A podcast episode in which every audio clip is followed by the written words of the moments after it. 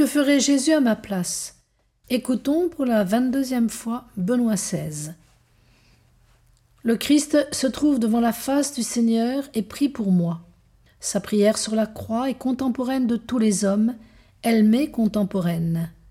Il prie pour moi, il a souffert et il souffre pour moi, il s'est identifié avec moi en prenant notre corps et l'âme humaine. Et il nous invite à entrer dans son identité en nous faisant un corps, un esprit avec lui. Car, du haut de la cime de la croix, il a apporté non de nouvelles lois, des tables de pierre, mais il a apporté lui-même son corps et son sang, comme une nouvelle alliance. Ainsi, il nous fait devenir ses consanguins, un corps avec lui, identifié à lui. Il nous invite à entrer dans cette identification, à être unis avec lui dans notre désir d'être un corps, un esprit avec lui. Prions le Seigneur afin que cette identification nous transforme, nous renouvelle. 1er juin 2011.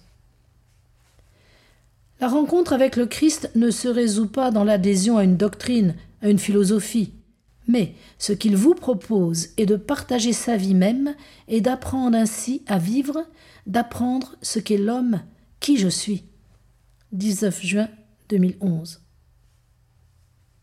Dans l'Eucharistie, ce n'est pas nous qui assimilons Jésus, c'est lui qui nous assimile, de sorte que nous devenons conformes à Jésus-Christ, membre de son corps, une seule chose avec lui. Ce passage est décisif. En effet, c'est précisément parce que c'est le Christ qui, dans la communion eucharistique, nous transforme en lui, que notre caractère individuel, dans cette rencontre, est ouvert, libéré de son égocentrisme et inséré dans la personne de Jésus, qui, à son tour, est plongé dans la communion trinitaire.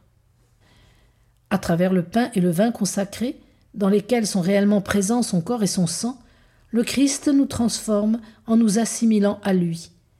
Il nous fait participer à son opération de rédemption en nous rendant capables, par la grâce de l'Esprit Saint, de vivre selon la logique même de donation, comme des grains de blé unis à lui et en lui.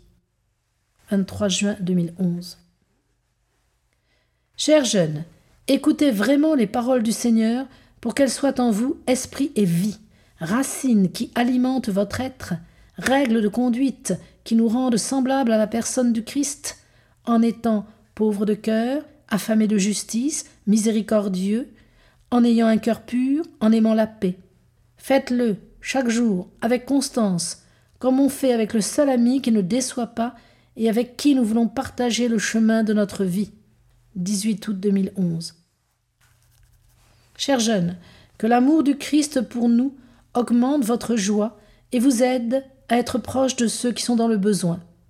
Vous qui êtes très sensible à l'idée de partager la vie avec les autres, ne soyez pas indifférent à la souffrance humaine, où Dieu espère en vous afin que vous puissiez donner le meilleur de vous-même, c'est-à-dire votre capacité d'aimer et de compatir.